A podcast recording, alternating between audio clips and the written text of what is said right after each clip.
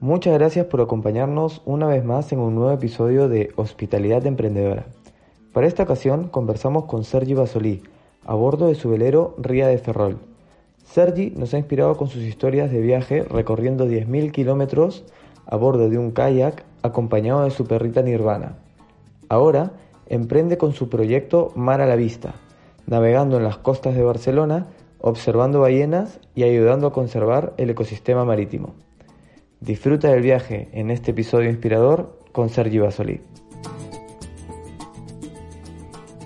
Hola Sergi, ¿cómo estás? Muy buenas, muy bien. Muchas gracias por recibirnos aquí a bordo de Ría de Ferrol.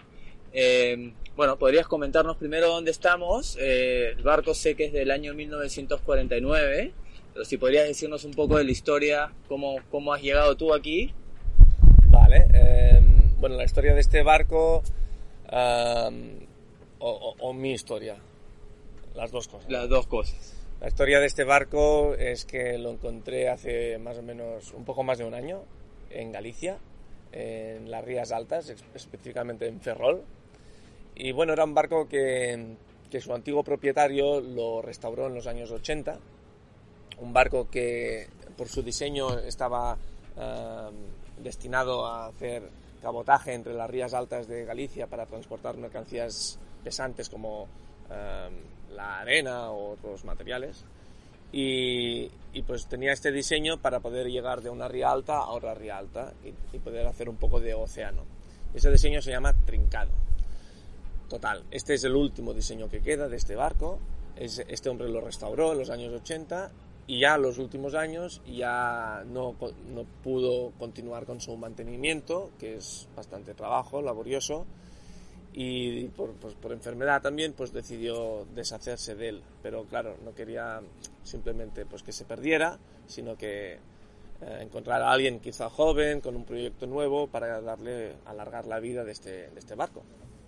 Y cuál es, cuál es tu proyecto con este barco entonces claro pues yo tenía el proyecto de, de, de, de sacar a la gente a navegar de inspirar a la gente a que amase un poco que amase y respetase el mar, como yo he ido pues eh, aprendiendo y entendiendo en mis años de navegación, que es, es, algo crucial para, pues, para la salud de nuestros mares y la salud del planeta en general.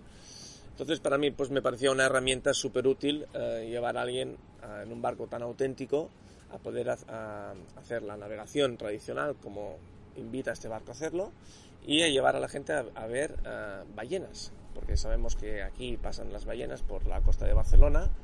Eh, lo hemos visto anteriormente, lo hemos visto este año también con lo del COVID, que se han visto bastantes avistamientos. Lo estamos viendo con el cambio climático, que las, las, las ballenas están viniendo incluso en épocas que normalmente no se las ve. Eh, bueno, entonces una de las eh, rutas que queríamos hacer con este barco era poderlas llevar a la gente a que pudiera ver ballenas y otros cetáceos y eh, implicarse un poco más en, los animales que viven, que son vecinos nuestros delante de, nuestras costas, ¿no? Bien. Y ahora que has, mencionado en tus años de navegación, eh, para situar un poco a los oyentes también y ver eh, que sepan cómo has llegado aquí, ¿qué fue lo que te hizo dejar? Porque tú en un momento dejaste la comodidad de un buen trabajo, eras ingeniero en Alemania, y dijiste, lo dejo todo y me voy a navegar en kayak. Eso es.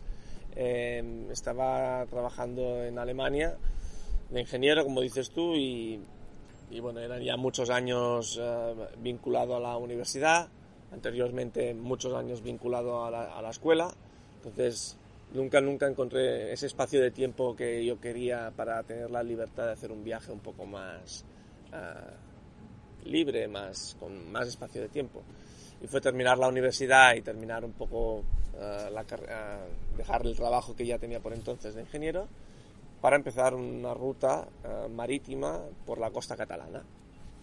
Y eso me gustó tanto que llevó a hacer, al final hice toda la península. Fue un viaje de unos seis meses en Piragua y bueno, eso me, me, enamoró, me gustó mucho y y de ahí pues salió pues ya el siguiente viaje, que fueron ya cinco temporadas, cinco años, eh, navegando desde, desde Barcelona hasta Italia, pasando por las islas. eso es. Ese, ese inicio de empezar, digamos, con una idea de solo hacer la costa catalana y luego animarte a llegar hasta San Sebastián, por lo que hemos estado haciendo un poco de investigación también. No, lo habéis hecho muy bien. A visitar a, a tu hermana, ¿correcto? Es, sí. Eh, ¿Ha sido algo como que tus decisiones fueron alargando el destino paulatinamente o enseguida ya te habías decidido tú dentro, voy a ir hasta allá, pero no se lo decías a nadie? ¿O cómo fue esa decisión de ir tan lejos? Porque en verdad, ¿cuántos kilómetros son eso de navegación? Fue- son 3.600 kilómetros, Ya, eh, que son unos cuantos, y sí, contando que haces 6 kilómetros la hora. Entonces son muchas horas. Eh, sí, de hecho, eh, sí que más o menos quería llegar hasta San Sebastián. De hecho, mi primer diseño de la ruta era de sur a norte. Pero me dije yo mismo, ¿y qué pasa si después tienes más ganas? ¿Qué vas a hacer? ¿Hacer? ¿Continuar hacia Francia, que es una playa del Golfo de León enorme? ¿Te vas a aburrir? Quizá, no sé. Y dije, no, no, vamos a cambiarlo, va- vamos a seguir por Valencia, hasta Gibraltar, seguí haciendo Google Maps por la costa y me hice toda la vuelta a la península por Google Maps. Bueno, sería muy guay pues llegar a San Sebastián. Pero claro, era una empresa un poco muy ambiciosa para alguien que no tenía la experiencia de haber hecho nunca nunca viajado solo, nunca he hecho viajes en kayak tan largos. Entonces me lo guardé un poco para mí, para cuatro personas justas, para no ponerme yo mismo la presión de decir, va, voy a hacer eso y después quizá no lo hago. Entonces voy a intentarlo, no lo digas a nadie porque después como que ya te estás influenciando tú mismo por el viaje y vas viendo. Y bueno, pues eh, llegué a Gibraltar, eso fue todo Mediterráneo, fue bastante eh, bien y más o menos pues el Mediterráneo es, es el mismo Mediterráneo que aquí en Gibraltar, o, porque son mares parecidos. Eh, pero después cuando llega al Atlántico ya la cosa cambió y eso se puso más duro, tuvo que aprender muchas más cosas nuevas y, y hacerme un poco más at- atleta en ese sentido. Y bueno, eh, poco a poco, sabiendo que tenía que parar cuando hubiera mal tiempo y, de- y no, no desafiar nunca al mar y, y poco a poco pues podría tarde o temprano conseguirlo. Y nos decías que no habías hecho nunca ningún viaje en kayak y ya de primeras, ya en mente, eh, dar la vuelta entera a la península. ¿Cómo haces, ¿Cómo haces ese primer paso? ¿Tenías algún referente, alguien que te inspirara a viajar? ¿O cómo fue el primer paso para decir, voy, me lanzo y voy? Bueno, había referentes, había vi- visto seguramente documentales, películas, eh, gente que había hecho viajes así, también algo bestia, ¿no? No tenía una persona específica. Sé que me gustaba el hecho de viajar solo, que eso te aporta tantas cosas que te tienes que espabilar a ti mismo y esa idea de, crecimiento pues a mí me apetecía mucho. Eh, sabía que iba a ser duro porque al principio son dos hostias bien dadas en la cara y después uno pues ya empieza pues a organizarse mejor, material. Eh, no sé si he respondido a tu pregunta eso, pues que no había un referente específico así de viaje en kayak. A ver, yo nunca lo he escuchado hasta saber más o menos de ti. Indiana Jones seguro que me inspiró muchísimo, Claro. pero ya hacía muchos años de eso. No Pero le bueno, escribiste a Indiana Jones a decir cómo era el...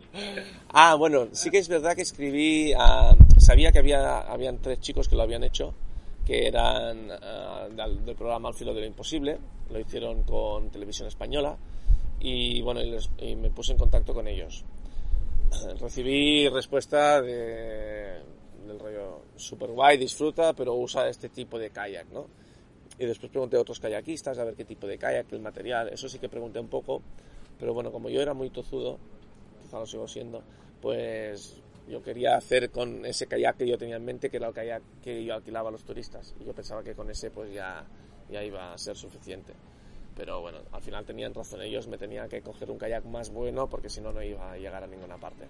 Ah, tuviste que cambiar de kayak en pleno Dos veces. camino. Ah, dos veces. 11 días con uno, que lo dejé. No y- duró nada, 11 días, ¿no? Sí, y el segundo también me lo prestaron, era cerrado, pero también 11 días, hasta que llegué a un, a un sitio, a una tienda, y ahí me compré uno. Ah, bien. Y a nosotros personalmente aquí del podcast nos gusta poder extraer consejos para nuestros oyentes, eh, digamos, para que podamos aplicar en la vida misma, porque quizás no todos nos vamos a animar a viajar en kayak por el mundo, ojalá, pero, pero es una empresa difícil, como lo dices. ¿Qué te llevaste, por ejemplo, de esa primera aventura eh, que, has, que, que, has trasladado a tu día a día? Uh, bueno, lo que me gustó mucho de poder estar viajando, viviendo siempre en las playas, es el hecho de que vas mucho acorde con la meteo, con el, con el sol, con las nubes, con sobre todo las puestas de sol, ver amanecer, eso era algo que, que quería no perderlo fuera donde fuera. Entonces intento siempre, pues, cuando sé que va a salir el sol y estoy despierto, pues escaparme y ir a un sitio alto y poderlo ver, si estoy en la ciudad. Y si no, pues ahí donde esté, pues apreciar esos momentos, ¿no? Que, cuando los, los vives, después ya no quieres que se vayan nunca más. ¿Y cómo has vivido el confinamiento? El confinamiento lo pasé aquí en, uh, en Poblenou con mi chica y con mi hermana y el otro, el gato, el Goku. Y bueno, um, bien, yo tenía que venir uh, igualmente regularmente a, al puerto para comprobar que, que, el barco no se hundiera, porque tiene un mantenimiento obligatorio y más o menos pues esas escapadas me daban un poco de aire. Eh, pero bueno, eh, aprovechamos el confinamiento pues para dedicarnos a otras cosas más virtuales y poder ordenar un poco este proyecto que estaba empezando, que es la, la de este barco, y, y, bueno, y hacer todo el proyecto, bueno, la campaña de crowdfunding para, para recaudar fondos para poder empezar a arreglar el barco. Y en esos viajes en kayak, ¿cuántas horas hacías más o menos eh, de trayecto seguido? ¿O cuál fue el trayecto más largo? ¿Cuántas horas estuviste seguidas sin parar? A, a mí me gustaba hacer poco, porque iba muy costeando, me seguía toda la costa y conocer todas las playas o el máximo número de playas y, y ver cuevas y todo eso es, es, lo que, con lo que más disfrutaba. Eh, sí que en el Atlántico después me vi obligado a hacer tiradas mucho más largas porque aparte que es playa todo y son las olas rompen muy lejos de, de lo que sería la costa, entonces era peligroso desembarcar por ahí. Entonces la única opción era ir de puerto a puerto y distancias a veces era, eran de 12 horas el máximo. 70, 72 kilómetros o 75 kilómetros y una vez fueron 12 horas. Y estando ahí tantas horas en el mar, imagino que te vendrán eh, mil pensamientos en la cabeza eh, para mantener ese foco de seguir concentrado, porque estás solo, luego estabas con Nirvana, pero no tienes nadie más con quien hablar. ¿Tienes alguna técnica de, de relajación, de meditación, de concentrarte, no sé, algo que nos puedas dar como consejo? Eh, sí, bueno, no me solía yo poner casi nunca música, solía cantar a veces, me ponía a cantar. Uh, después, uh, muchas veces me ayudaba mucho el recordar películas y a veces pues no te dabas cuenta, pero te habías visto una escena entera de una película o te la y después te, te salías de la película, hostia, y había pasado un buen rato y eso está bien porque ese rato pues al menos has estado entretenido. Eh, porque claro, eso llega a ser un poco monótono y, y, claro, tu cabeza, tu cabeza se cansa de la monotonía, eso es automático. Entonces, es, uh, sí, meditar también, el meditar es, también está obligado ahí, tienes que, pues, uh, la respiración y eh, pero bueno, vas cambiando un poco. Cantar, pensar películas, pensar en los tuyos, eh, pensar qué vas a hacer cuando llegues a tierra, sobre todo eso es era lo, más, lo que más ocupaba el tiempo. Tu principal objetivo, ¿no? El café con leche o la cerveza que me voy a tomar cuando llegue a puerto, vas a ver a gloria. Y, y también después del tiempo. Vas calculando el tiempo, vas viendo cuánto queda. Eh, si estás cerca de costa, pues está bien porque vas divisando si estás con Nirvana, la suerte es que pues, ella puede ir por costa y pues la vas viendo, y eso también te tiene entretenido. Uh, pero bueno, en mar abierto en Portugal no había ella, evidentemente. Era, uh, era tener que tú y la cabeza y ya está. Ahora, mencionando a Nirvana, eh, me gustaría tocar un poco la parte de su historia también, de cómo llegó a, tu vida y a, viajar contigo. Eh, bueno, sabemos que eh, lo encontraste, me parece, en Italia. Eso es, eh, lo encontré en Alguero, en Sardeña. Y, y bueno, es, estaba yo en mi segundo año de, del segundo viaje, o sea, llevaba ya. El segundo viaje lo empecé desde Barcelona, llegué hasta hasta Sardeña el segundo año y ahí encontré a Nirvana.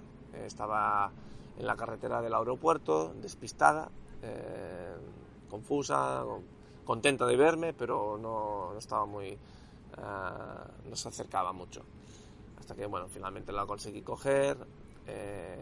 era evidente que estaba abandonada, me lo habían dicho otra gente por ahí. Y, nada, la llevamos hacia, hacia el veterinario y para ver que, bueno, lo primero que le pregunté fue si iba a crecer más para saber si la podría yo llevar en kayak y me dijo que no, que el tamaño era ese el que se iba a quedar, 7 kilos. Y bueno, 7 kilos pues quizá los puedo mantener. Eh, tendré que quitar un poco de pasta o otro tipo de material y después estuvo con los primeros días estuvimos en tierra y después ya pasamos otra vez al kayak los primeros días de ella pues eh, fueron un poco más duros porque aparte de que había un poco de olas pues ella estuvo vomitando eh, claro era quizá la primera vez que estuvo en el mar y, y bueno al tercer día se le pasó eh, por suerte se le pasó y ya desde entonces pues fue todo mucho mejor ¿Y cómo, cómo ha, cambiado en algo tu manera de viajar a raíz de estar acompañado de Nirvana como ibas antes solo? Pues sí, porque me di cuenta que, claro, no podía, eh, quizá yo sería capaz de ir un día con un mar un poco movido, pero sé que ella pues podría sufrir. Entonces esos días ya intentaba evitarlos. Eh, bajé bastante el listón de, de riesgo y empecé pues a ir en días un poco más tranquilos para, para que no sufriera ella. Y, a la vez pues me, el, el, riesgo tampoco era para mí, entonces pues, bien. Claro, vas menos arriesgado que antes. Exacto. Tenías claro por eso que aunque fuera algo totalmente nuevo, que nunca habrías llevado un perro seguro en un kayak, ya. Eh, lo tuviste claro que, que querías ir con Nirvana y ya sobre la marcha decidiste y viste cómo poder hacerlo, ¿no? Sí, bueno, yo siempre quise tener el perro, ya desde el primer viaje encontré un montón de perros y me hice amigos y, paseábamos por el pueblo a veces con algún perro de un amigo, de alguien, y me encantaba la idea, pero claro, eran sus perros, no me lo podía llevar conmigo. Bueno, algún día encontraré yo un perro que quizá esté abandonado. Y ya cuando lo encontré, pues ya tuve mis dudas porque digo, es que es, es liarte un poco mucho la vida, ¿no? Ya es bastante complicada ir en kayak por las playas y tal. Pero dije, bueno, prueba. Eh, y, bueno, era... Si no lo pruebas y, bueno, de seguida me di cuenta que sí que era posible, que tuve que adiestrarla un poquito para, para poder ganar seguridad a nosotros, para que ella obedeciera cuando si por alguna razón estaba en el agua, pues que entendiera que tenía que venir hacia mí o ir hacia las rocas o subirse al kayak cuando yo no podía desembarcar, que tenía que... Todas estas cositas, pues eh, fue lo primero que hicimos para la seguridad.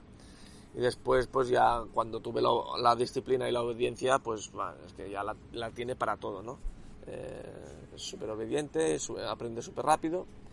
Y eso también ayudó a la hora de pues, ir al supermercado, pues ella se quedaba ahí esperando, o incluso a veces iba a las discotecas, digo, ah, ya no puedo ir a alguna discoteca, por ejemplo, eh, y, pero no, pero ella se quedaba ahí esperando tranquilamente, se hacía amigo del segurata o cualquier cosa y, no había problema.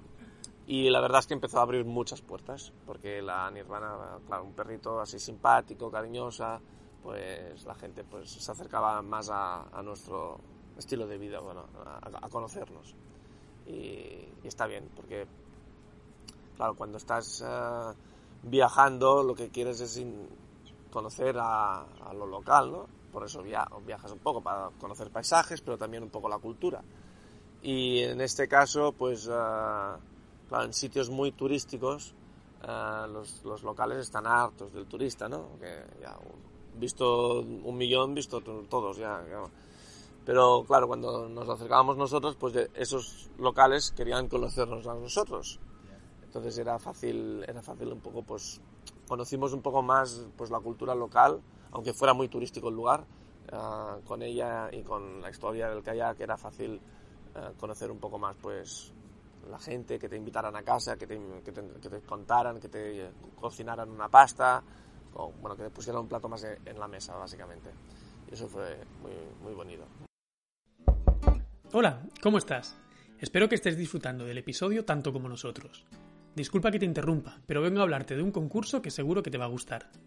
Este año sortearemos tres de los libros recomendados por nuestros entrevistados entre nuestros oyentes. Lo que tienes que hacer es muy simple.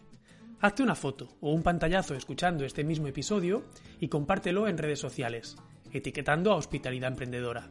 Encontrarás nuestros perfiles en la descripción de este episodio.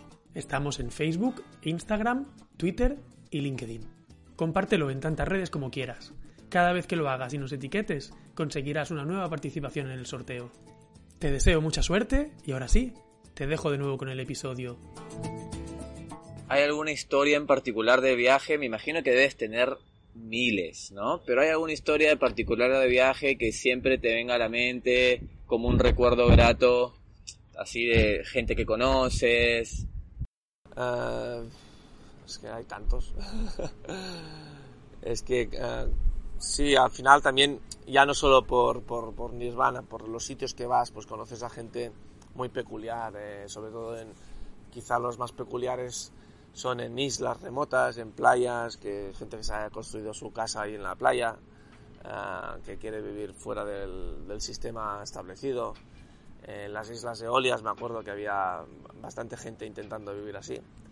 Y, y bueno, eso siempre es, es peculiar, ¿no? Ver cómo, cómo, hay pues, pequeños Robinsons Crusoe por ahí aún que intentan pues, sa salir un poco de, de lo estigmatizado. Claro. ¿A ti en algún momento te, te pintó, te provocó quedarte ahí en alguna isla o lo tuyo siempre fue seguir viajando y, y hacer un recorrido? ¿O en algún momento has dicho, bueno, aquí no estaría mal quedarme un tiempo? Sí, y me lo decían, pero quédate aquí, que dónde vas a estar mejor que aquí. Y la verdad es que muchas veces como que invitaba, ¿no? Porque es joder, que la gente qué buena que es, ¿no? Que, que te están aquí pues tratando tan bien y, y pero por otra parte piensas, claro, si, si he dejado gente buena atrás también para poder conocer a esta gente buena. Entonces, por la misma razón, si, si me voy, cuando me vaya de aquí voy a conocer a gente más buena. Y, y bueno, pues claro, si no, no, había, si no, no me movía más, ¿no? Y intentaba pues a saborear lo máximo que podía pues esos sitios, esos, esas gentes, esos momentos. Y después uh, era duro, pero me, me auto obligaba a mí a salir. Uh, una vez me acuerdo que tuve que, que, que, salir a las 5 de la mañana sin que nadie me viera. Para, para que te dejen ir. Sí, no, no, me dejaban marchar. llevaba, llevaba cuatro o cinco días ahí y, y fue en el primer viaje eso. Eh, y era, nunca me había estado yo más de dos días en un sitio, ya llevaba cuatro o cinco. Y, y, bueno, dije, bueno, va. Te escapaste. O, o, me voy, o si no, a las 5 de la mañana, sí, ahí con el sol. y pasando a una parte un poco más dura de la aventura, claro, con tantos kilómetros que has hecho en kayak, eh, yendo solo, con Nirvana, ¿habrás tenido algún momento complicado de esos que te planteas a lo mejor de por qué sigo aquí? Eh, no sé, ¿qué, qué, ¿qué, extrajiste, si tuviste algún, algún momento así, qué extrajiste y si tienes algún hábito para mantener la, una, una, mentalidad positiva cuando tienes un, un, inconveniente. Bueno, quizá mmm, no recuerdo nada particular, quizá un poco eh, ser consciente de que quizá llevas ya 4, 5, 6 años pues haciendo un, estilo de vida que, no estás a comparación con tu otro círculo de amigos o familiares, pues no estás haciendo una producción económica o no estás uh, ganando nada en este sentido, pues puede hacerte un poco dudar ¿no? en ese momento. Después te tienes un poco que plantear, decir, bueno, eh, es, es, la, gente, la gente está en la oficina quizá con traje, con esto, y, y, tu oficina pues es esta y quizá ahora no estás ganando dinero, pero la experiencia pues te valdrá para algo, ¿no? Y a veces pues intentar entender que lo que estás haciendo también tiene tu, su valor, uh, pues a veces, bueno, pues uh, te hace pensar, pero la verdad es que nada, muy poco tiempo. ¿eh? Se te quita me, rápido. Me, me autoconvencía a mí mismo muy rápido de que lo que estaba haciendo era, eh, era lo correcto, en el momento también que lo quería hacer, que me siento un privilegiado, evidentemente, porque seguramente no todo el mundo pues uh, tiene no tiene las preocupaciones en ese momento para poder hacer un viaje así, de dejarlo todo y de irse con nada a hacer algo así. Eh, Entonces, nada, a disfrutarlo y la naturaleza es que el vínculo que, que creas pues va aumentando y te sientes bien. Es que no es, es, es difícil no sentirse bien si uno hace lo que, le, lo que quiere en ese momento. Hay algo que seguro a mucha gente se le viene a la mente, que bueno, has estado viajando mucho tiempo y ahora también a raíz de lo que has mencionado, es decir, cómo, cómo es, cuál es tu manera de subsistir mes a mes, cómo generas ingresos, ¿hay alguna manera que generas ingresos o lo estás haciendo con tus ahorros? Pues sí que con, un poco con mis ahorros empecé, sabía que el hecho de estar viviendo en las playas con tu propia tienda, pues y pescando además, pues claro, pues eh, no tienes que pagar facturas, no tienes que pagar eh, eh, para dormir, al restaurante no vas. Entonces sí que de vez en cuando pues te vas al supermercado y te, te compras tu comida, pero pesca- a veces pescaba muchísimo incluso he llegado a hacer trueque con restaurantes para que me dieran pues un plato de pasta para dejar de comer algo ¿no? de pez. Y eso la verdad es que va muy bien. Después sí que con el tiempo eh, me quería empezar a tener mi propio dinero porque para tener mi teléfono, para tener mi tabaco que entonces fumaba, para tener mis, eh, mi- una cerveza al día en en el bar, que así ya también puedo cargar el teléfono. Y cosas así, pues, pues ya calculé que unos 200 euros al mes me, me harían falta. Y bueno, con los ahorros pues lo, lo conseguí. Y después también empecé a hacer eh, artesanía con las conchas. Como yo tenía la posibilidad de llegar a, a muchas playas remotas y encontrar de las conchas más bonitas, pues y además es súper terapéutico irte a encontrar conchas tú por la playa y así te la paseas toda, es- está muy bien y, y así pues paseábamos los dos juntos. Pues empecé a buscar conchas, a recoger conchas, conchas y le ponía un hilito y cuando llegábamos a las playas, como la gente pues se acercaba a nosotros por au- automático y me querían invitar a un café, a dos cafés, claro, al final del día me tomaba 12 cafés y claro, iba con los nervios. Entonces, para mí era más práctico que, que, que me compraran una concha y ya me tomaría yo el café en invierno, que no hay nadie. Y si les gustaba pues la historia, que quizá pues me preguntaban y, y pues, pues les contaba yo con mucho gusto y, y después pues me preguntaban, ¿y cómo ganas dinero? Y pues, pues hago esto. Ah, pues qué bonito. Pues o no. o- y eso la verdad es que ayudó bastante. Ya los últimos tres años eh, me dio para, para continuar el viaje con plena libertad. Bien. Y también, bueno, hay algo que has hecho mucho en tu viaje, que ha sido la conciencia o educar a la gente acerca de, eh, bueno, lo que tenemos que hacer con los recursos naturales, con el mar. Digamos que ahí también hay mucho, le añade mucho valor a lo que estás haciendo, ¿no? No solo estás viajando eh, y dando la vuelta, sino también hay que, hay que decir un poco, un poco eso, ¿no? ¿Cuál es la labor que has, que has estado haciendo en ese, en, ese ámbito? Sí, siempre el segundo viaje ya lo tenía claro que quería, que sabía que iba tarde o temprano a tener un poco de eco mediático.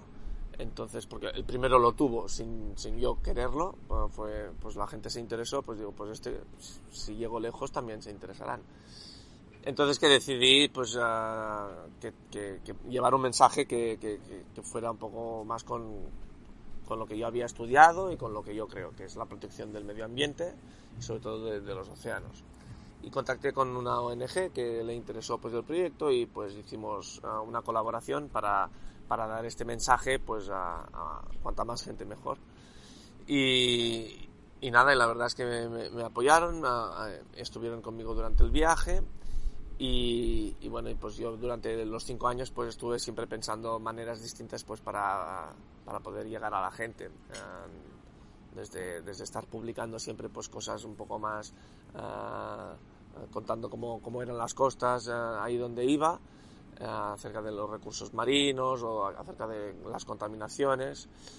También ah, estuve visitando muchos ah, ah, áreas protegidas marinas, que son herramientas súper útiles para, para poder proteger el mar y además la costa, donde, donde ahí es donde se reproducen mucho más las especies.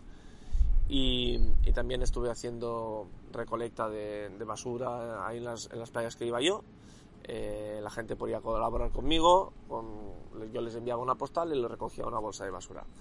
Y si no me colaboraban lo hacía igual, porque ahí donde iba, pues eh, sobre todo en el sur de Italia, la gente me solo con la gente que me veía en la playa pues recogiendo la basura, eh, Ah, ¿Qué estás? Sí, tú también quieres defender el mar, ¿eh? La gente que, que me veía por recoger la basura decía, ¿pero qué haces? Eh, yo, pues no sé, pues limpiar, ¿no? dice, ya, pues es que has tenido que venir tú para, para enseñarnos que tenemos que limpiar la playa que tiene mucho plástico, ahí hay un problema de basura muy grande. Y claro, a mí me da una pena ver todas las playas llenas de plástico. Y nada, recogía un poco lo mío y después lo, lo llevaba a un contenedor. Y, y, bueno, siempre he estado intentando llevar esto, sin tener, sin intentar convencer a nadie y más con el ejemplo que con, que con otra cosa. Bien. La mejor manera de, de hacerlo que es con el ejemplo y al menos desde aquí nosotros siempre queremos dar voz también a ese mensaje y, siempre que podemos lo, le damos visibilidad. Yo quería preguntarte ahora, con toda la experiencia que, que, tienes, con todo lo que has vivido, con las aventuras que has hecho, ¿qué consejo podrías extraer, qué consejo extraes que puedas dar a alguien que nos esté escuchando, que esté en una situación de querer emprender, ya sea un viaje como el que has hecho tú, o emprender en la vida, eh, emprender a desarrollarse, a conocerse, a emprender un negocio, cualquier forma de, emprendimiento? ¿Qué consejo le darías de lo que tú has aprendido? Eh, bueno, si, es con la naturaleza, eh, tenerle mucho respeto siempre, porque te va a dar un montón de lecciones y mejor que, que, que te las dé con las dosis suficientes de que no sea mortal, ¿no? Porque sobre todo el mar, pues si eres un poco demasiado inconsciente, pues puedes ya no contarlo. Eh, sí, eh, hablando de inconsciencia, un poco de inconsciencia, se, en mi caso, un poco de atrevimiento, pues se quiere, ¿no? Porque es que si no te quedas en casa. Pero eso, pues con, el respeto que, merece, pues los elementos con los que vayas a, a estar envuelto. Eh, si es un si es un viaje, eh, yo lo haría cuanto, cuando, no sé, cuando veas que, que, que, lo tengas claro. Yo para mí fue de terminar la universidad. Después ya me hubiera hecho la carrera de ingeniero y mira, ya nunca más la hice porque el viajar me hizo enamorarme más del mar y terminar haciendo un, un proyecto con un barco y para llevar a la gente a ver, a, a ver el mar. Pero si no llego a hacer este viaje, quizás estaría siendo de ingeniero.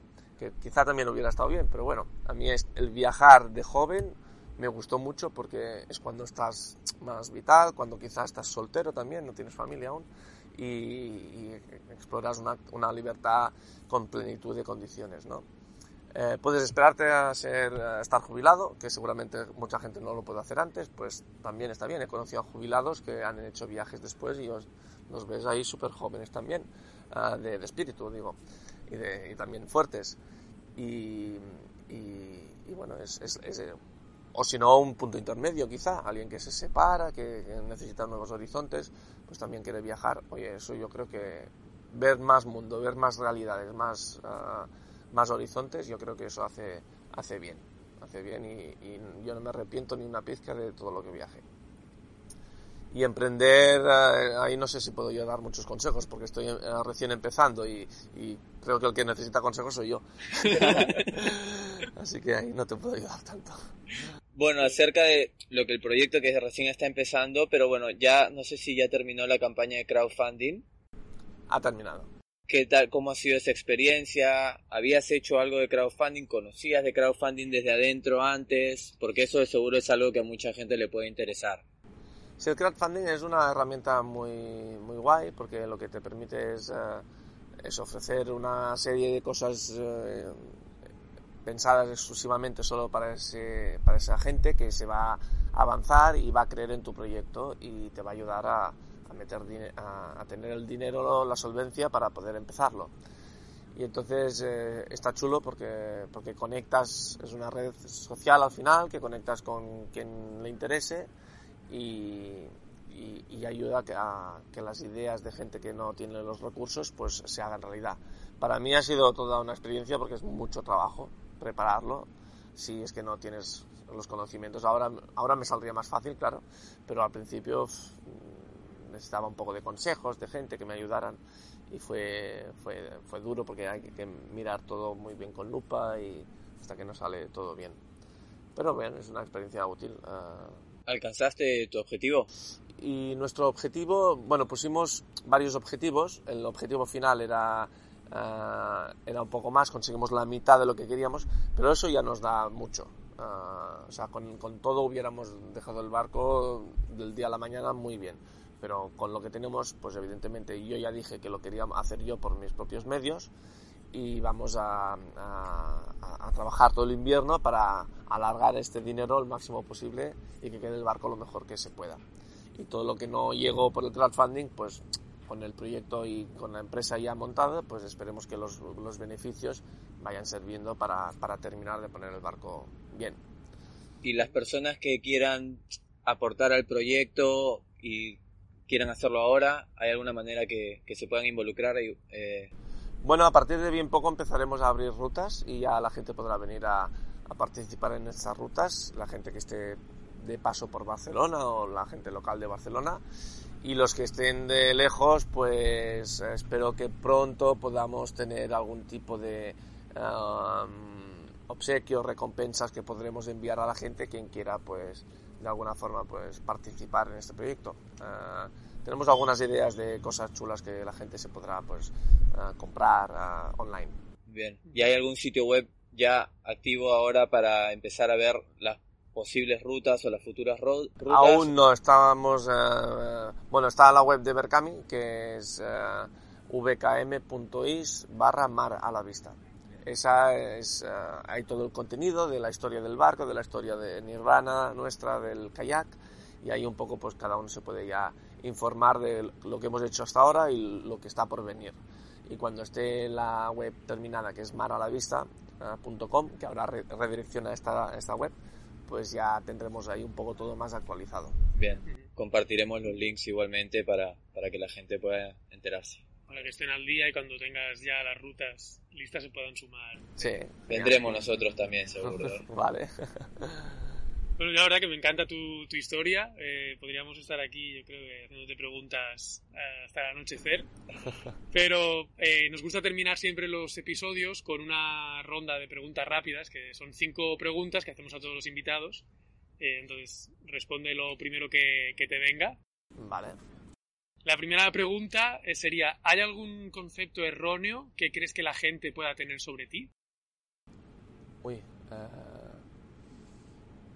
Bueno, eh, hemos tenido desgraciadamente algunas...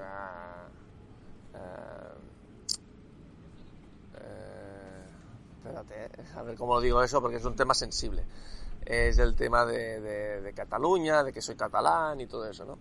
Eh, claro, yo al, al, ver que empecé a tener un poco de, de visibilidad, pues yo siempre he defendido pues todos mis ideales, desde conservar el mar, desde defender que los refugiados con el Open Arms, pues también estuve ahí publicando, eh, que las lenguas muertas de, de Sardeña o de Sicilia eh, o de Córcega, pues que es una pena que, bueno, si no lo, lo, he publicado algunas cosas.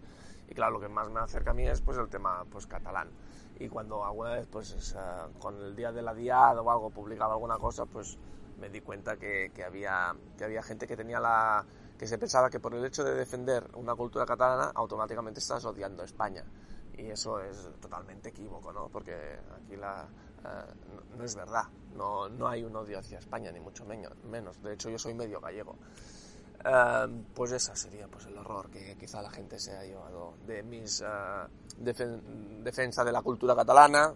Como he defensado pues muchas otras cosas, ¿no? Pero claro, como, como es lo que me he criado yo, pero bueno. Claro, defender algo no quiere decir que estás en contra de otra cosa. Claro, pero hay gente que se piensa que es así. O hay gente que le ha hecho pensar que es así. Pero bueno. Que solo puede ser blanco y negro y que no existen los grises. Y es donde la mayoría nos movemos, yo creo, en esos grises. Uh -huh. Bueno, y menos de una persona que ha viajado tanto, normalmente mm. ese tipo de mentalidad no va a estar. Eh, ¿Cuál es una creencia personal tuya que otras personas pueden pensar que es una locura? Uh...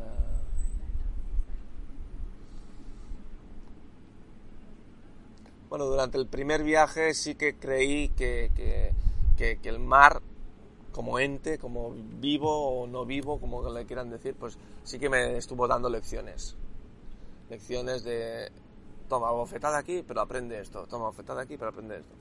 Y eran muy, muy claras para mí en ese momento. Ahora me cuesta, ¿no? Creer que realmente había alguien ahí, pues, moviendo hilos, pero en ese momento yo ah, era mi religión. Entonces, y fue muy palpable, y fue muy exacta, muy concreta, muchas veces. Entonces, no me quedó otra que creer en ello. Eh, eso fue durante esos seis meses y ya. ¿Qué le hablabas tipo a, Poseidón, así o...?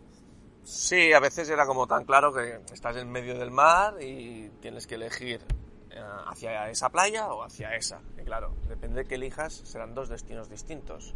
Te pasará, el viaje cambia después, ¿no? Y, sobre todo esa noche, si podrás llegar, no podrás llegar, es peligroso, no es peligroso, había olas, había viento, no sabía si podría entrar en esa, en esa otra playa.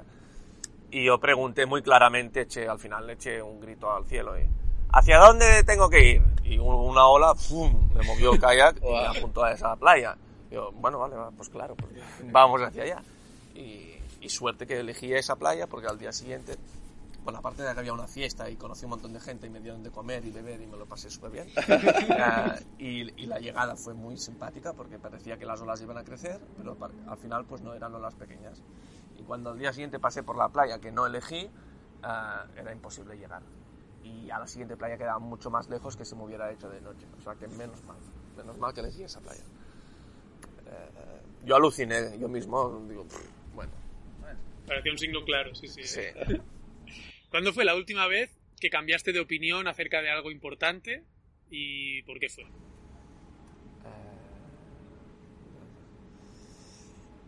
eh, eso es muy místico, muy, muy también del día a día, ¿ves? O si cambias constantemente de opinión. No se puede pasar. ¿Qué, cambio de opinión? No sé, no te sabría decir ahora que he cambiado de opinión. Puedes pasar, puedes pasar. Sí, em, ¿hay, ¿Hay algún libro que has recomendado mucho o que hayas regalado eh, creo que no he regalado más. Sí, así que recomendé mucho, es verdad, recomendé mucho un libro hace años, ¿eh? Eh, el, de, Las voces del desierto, de esa periodista que se pierde por Australia, conoce a los indígenas y, conoce su cultura uh, secreta y, bueno, es un libro que, que, habla de unos de cómo esta tribu está conectada en la natura de una manera muy viva, ¿no? Muy, y eso es bueno, un libro que merece la pena. Lo buscaremos y lo pondremos también como recomendación. Y la última ya, ¿cuál es una compra reciente? Puede ser, por ejemplo, en el último año, por menos de 100 euros, que hayas dicho, wow, esto me ha cambiado la vida o me ha sorprendido un montón. Por menos de 100 euros. Eh puede ser un poco más de 100, ¿no? No te tienes que enseñar ahí. no, no, bueno. Eh... Ostras, no sabría, a ver, a ver. Es que soy muy poco de comprar, compro lo que me hace falta.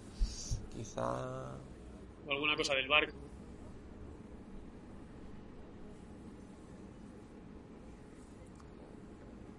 yo a veces eh, me quedo en blanco. Eh,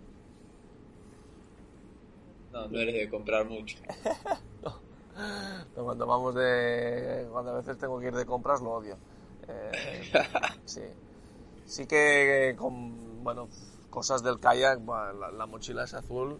Cuando la compré, esa que está ahí, bueno, esa me cambió la vida porque el cierre era en lugar de hacer el, este así clac, era solo de clic. Y, y bueno, solo ese movimiento y en lugar de ese, me acuerdo que me cambió la vida y lo compré en el Decathlon en su día y y bueno, del viaje sí que me acuerdo de todo y todo fue para mejor. El saco, la esterilla, eh, el cuchillo, bueno, todo eso me acuerdo muy bien. Ahora viviendo aquí en la ciudad, que Has perdido. tienes ya todo, ¿no? Más o menos.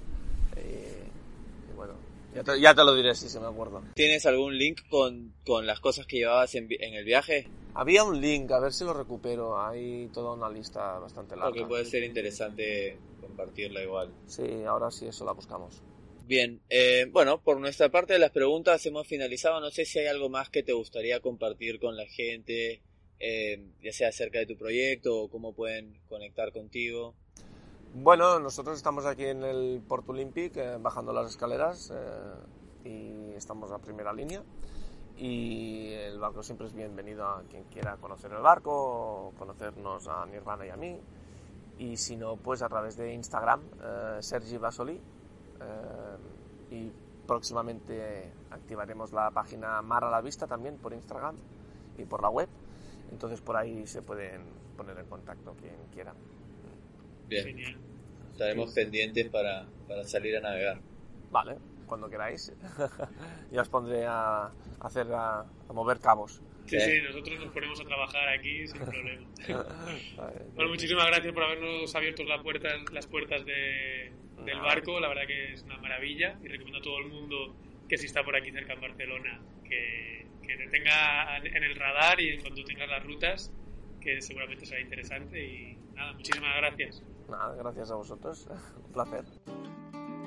Eso es todo por hoy. Esperamos que hayas disfrutado de la entrevista tanto como nosotros. Nos encantaría conocer tu opinión, así que no te olvides de dejarnos tus comentarios y suscribirte a nuestro canal. Muchas gracias y hasta la próxima.